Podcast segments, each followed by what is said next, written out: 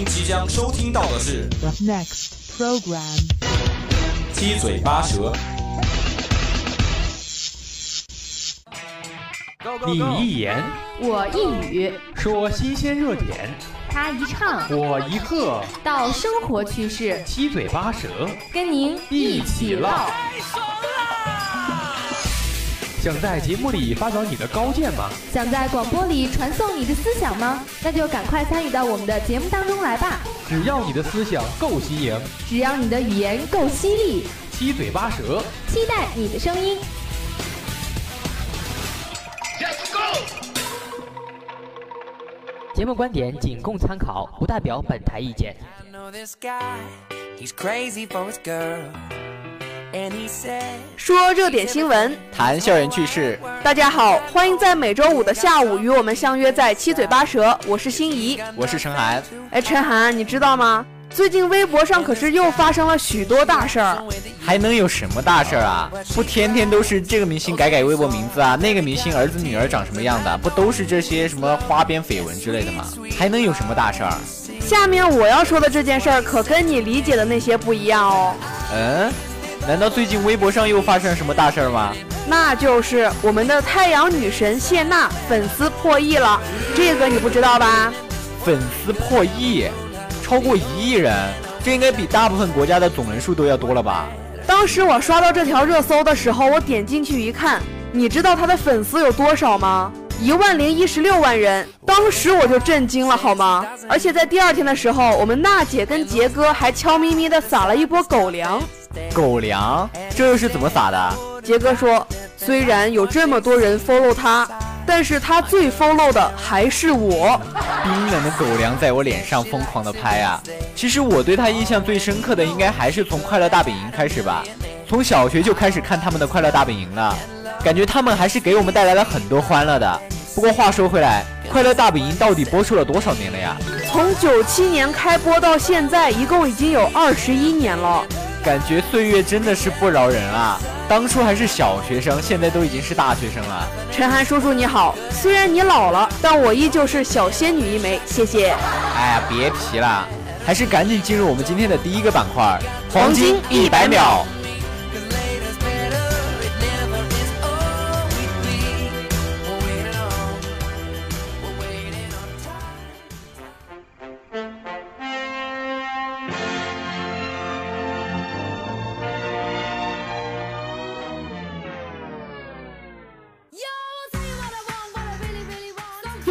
手法拖出生活的点点滴滴，用不一样的方式点出生活的分分秒秒。用不一样的眼光看出生活的方方面面。一百秒，一百秒，让你快速掌握时事要闻让你。轻松收听趣闻轶事。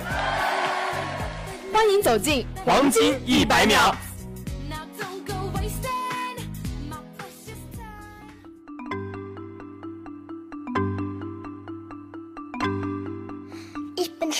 黄金一百秒第一条，在江苏省连云港市一交叉路口上，一男子带着涂料和刷子将左转弯道劈成了直行道。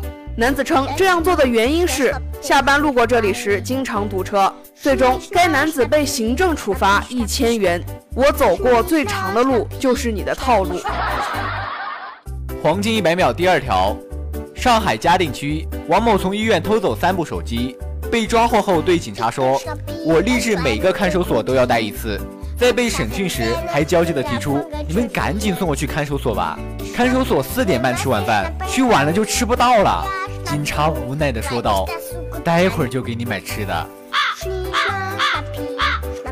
黄金一百秒第三条，在黑龙江哈尔滨开往大连的一趟高铁上，一装满现金的背包被民警发现。随后，一男子着急来认领。原来啊，该男子陪朋友取完钱后，朋友将装钱的背包落在了男子的车上。于是，该男子乘高铁准备把钱送还给朋友的时候，结果又落在了高铁上。二十万现金，内心哀嚎：你们到底是有多不喜欢我呀？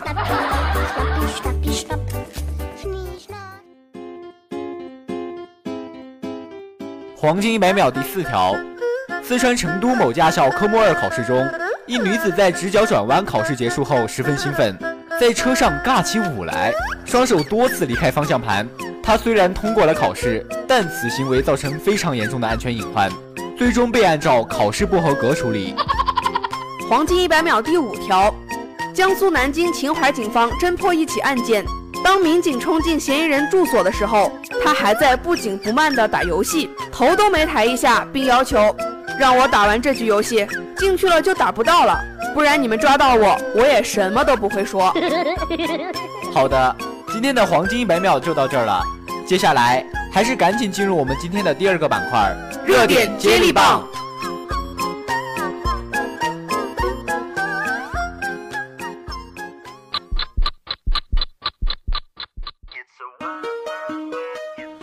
每一周的新鲜话题，对于“吃空饷”这个词，想必人们并不陌生。形象地说，这就叫做站着鸡窝不下蛋。每一周的热点聚焦，有句话叫“朋友多了路好走”嘛，只要你人脉够广，你想干的任何一件事儿，其实就都成功一半。我认识一个人，他朋友特别多，但是他过得很凄惨，因为他所有的钱都用来随礼了。每一周的讨论接力，时时刻刻掌握最热门、最新鲜、最疯狂的热点消息，让你犀利的言语在这里找到归属感，拉响你大脑中的警报，来与大家一起分享你独到的看法吧。这里是热点接力棒。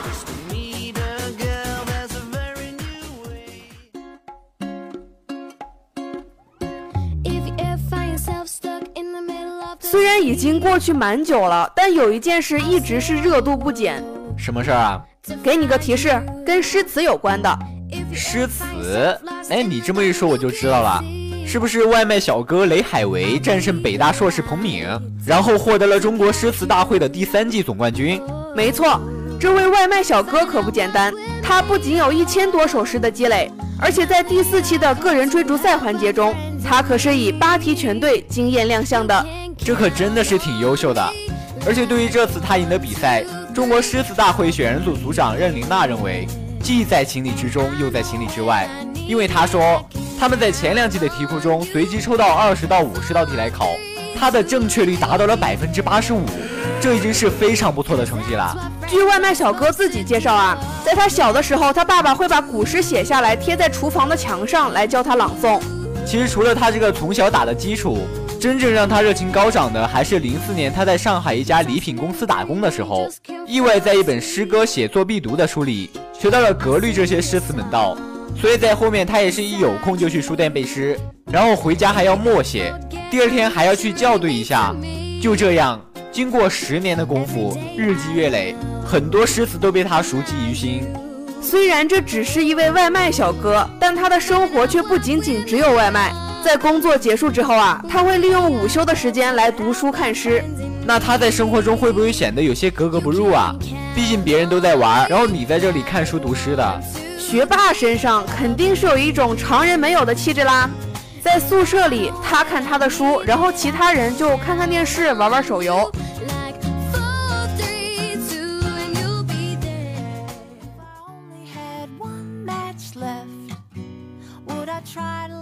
说了这么多，能不能关注一下他的比赛内容啊？我可是守在电视旁悬着心看完了整个全程的。我没怎么看，不过通过报道让我印象最深的是最后一道题，题目是这样的：请根据所描述的线索说出一句诗。A. 作者名气不大，但诗句妇孺皆知。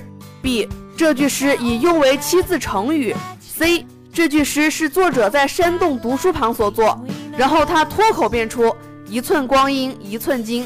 哎，真的是在场观众都一愣一愣的。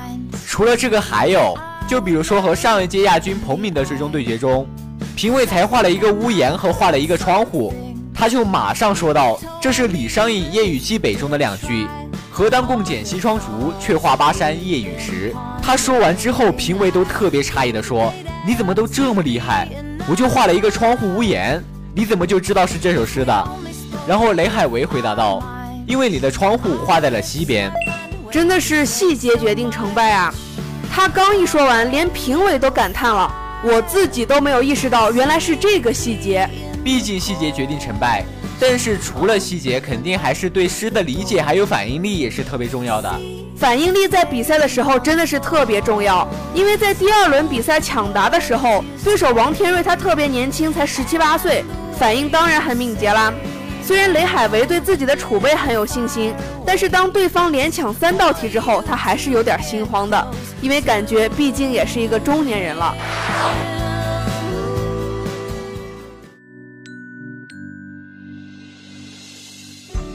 然后在后面，当观众看着紧张刺激的飞花令环节的时候，对于他来说可并不是什么难题。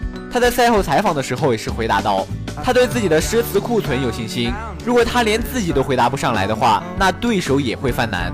然后看见他如此坦然，我就想到了毛泽东的一句诗：“自信人生二百年，会当积水三千里。”然后面对如此强大却特别坦然的他，董卿是这样评价到的。你所有在日晒雨淋、风吹雨打当中的奔波和辛苦，你所有偷偷躲在诗店里背下的诗句，在这一刻都绽放出了格外夺目的光彩。要进行无功利的阅读，然后看一些看似无用的书籍，培养一些看似无用的爱好，然后来陶冶情操、净化心灵。特别是实用主义，是我们今天特别要警惕的。你看，是不是我们高考之后基本都没有怎么接触过诗词了呀？但是如果有一天有一个比赛跟诗词有关，然后我们平时并没有什么积累，只能摆摆手。但如果那些平时就喜欢看诗词歌赋的人，就会凸显出它的价值。唐诗宋词元曲等等这些的优秀传统文化，都是从古至今老一辈人传承下来的东西，不能丢，要薪火相传，一代一代的传下去。当然，想要连续不断的传下去，还是要说到我们那句通俗的口号语：阅读从你我做起。好的，今天的热点接力棒就到这儿了。接下来还是赶紧进入我们今天的第三个板块——校园放大镜。If only I had a little bit more time with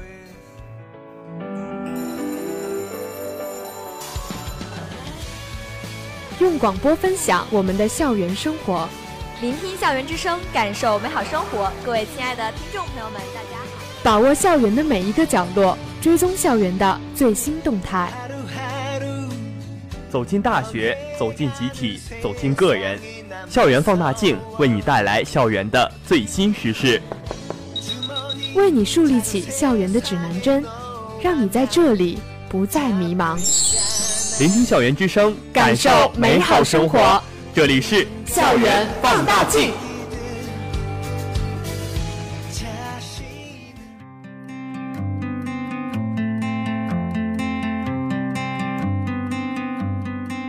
我最近看到网上说啊，常州大学的一个宿舍八个人全都考上了研究生，除了四位在本校读研之外，另外四个有三个人考上了中国石油大学的研究生，另外一个考上了西南石油大学。他们的宿管阿姨还专门放了个条幅为他们庆祝。那可真的是恭喜恭喜了。不过我可是听说，最开始的时候也不是每一个人都想去考研究生的。是啊，本来他们宿舍并不是所有人都准备考研的，有的同学已经找到了六千左右的工作了。但是在室友的带动下，八个好哥们儿都陆陆续续的加入了考研的队伍。但是考研的路上可是特别艰辛的，因为他们每天都是花了十个多小时在学习上，连寒假、暑假都没有回去过。我觉得这就是考研带给人的一种力量吧，让人为了一个目标一直去奋斗，而且痛并快乐着的。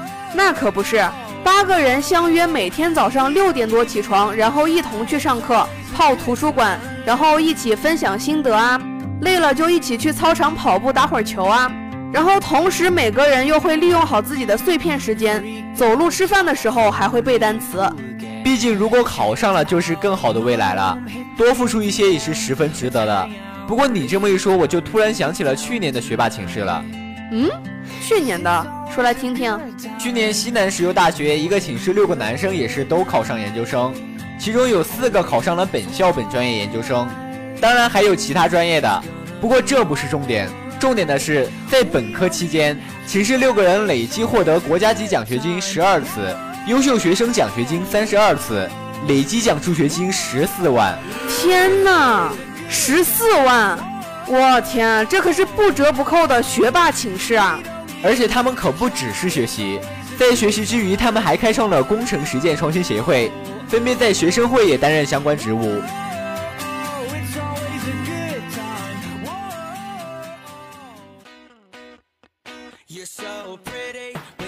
除了奖学金跟他们比不上以外，我们寝室也差不多学习很棒啦。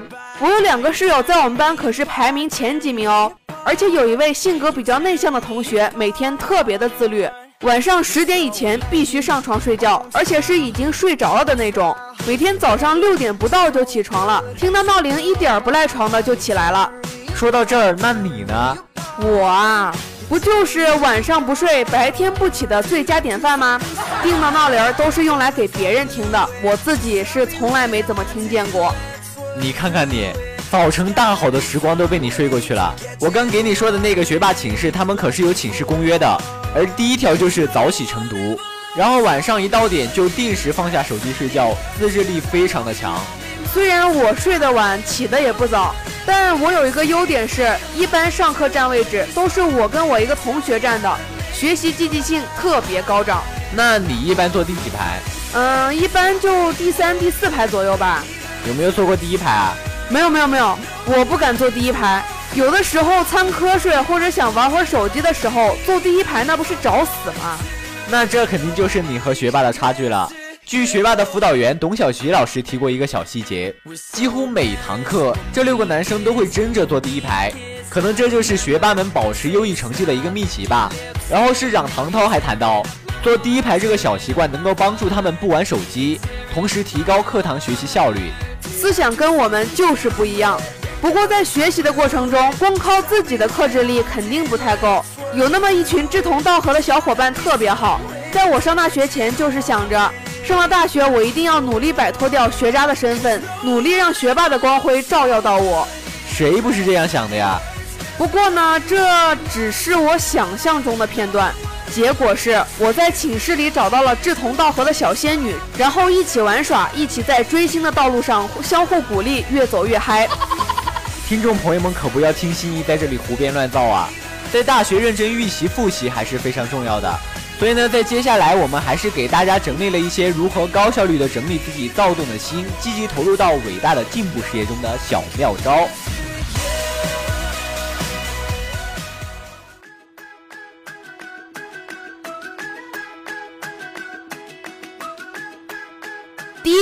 生活习惯上一定一定要规律睡眠，晚上十一点半之前睡觉，毕竟第二天还有早自习。如果晚上休息不好，一天的精神都会很差劲。中午午睡最多最多半个小时就够了，不然睡多了反而会起到反作用。然后第二点呢，就是适度运动，晚自习下课了去操场跑两圈，睡觉前做做仰卧起坐、俯卧撑之类的，强健筋骨，还能起到减肥的作用哦。然后上课的时候一定要把手机放远一点，如果没有什么必要的话，那就干脆不带算了。毕竟我们一般人都抵御不了手机的诱惑。还有一个杀招，就是把社交网络关掉，可以显著的减少分心。因为社交网络上充斥着很多笑话和段子，尤其是你刚发表或评论了一条状态，等着他人回复，你就会有不断去刷新看回复的欲望，怎么可能能静得下心来呢？嗯，还有寝室，除了睡觉、学习的时候就少待吧。看，如果要看书的话，就去图书馆或者自习室吧，那里的学习氛围浓郁，而且周围的人都在埋头苦学。如果只有你一个人把手机拿出来玩玩，难道没有罪恶感吗？而且那里比较安静，适合静下心来学习。我后面几周可能就要去图书馆步步学习了。当然，这个学习可不能盲目的去准备。想要高效率的完成一个学习任务呢，还是要列一个清单的，要一条一条的比较有条理。如果没有完成也是没有关系的，只是起到一个督促作用。但是你要想一想啊，完成这项任务之后，在后面打一个勾，难道不觉得特别有成就感吗？所以在你学习之前做点准备，列一个计划是特别重要的。然后我们每次给大家介绍这么多好办法呀、好计划，我们自己不去试一试怎么行呢？所以呢，在最后，不仅是我们，还有大家，都要找一个能够互相督促的好伙伴。那可以啊，那在未来的一个月里，就让我们互相监督吧。那好的，今天的七嘴八舌到这儿就全部结束了。如果您对我们的节目有什么好的意见或想法，欢迎拨打我们的热线电话八二三八零零四，也可以添加我们的企鹅窗口五七八九三幺零零幺。玩新浪微博的朋友还可以艾特湖北汽车工业学院校园之声广播台。如果您想再听一遍我们的节目，也可以在蜻蜓 FM 或荔枝 FM 上找到我们。当然还可以关注我们的微信公众号“湖北七院校园之声好的，今天的节目就到这儿了，我们下期同一时间不见不散。”，拜拜。No matter who's on top, together we won't stop. Promise you we will be alright. Gotta learn living life.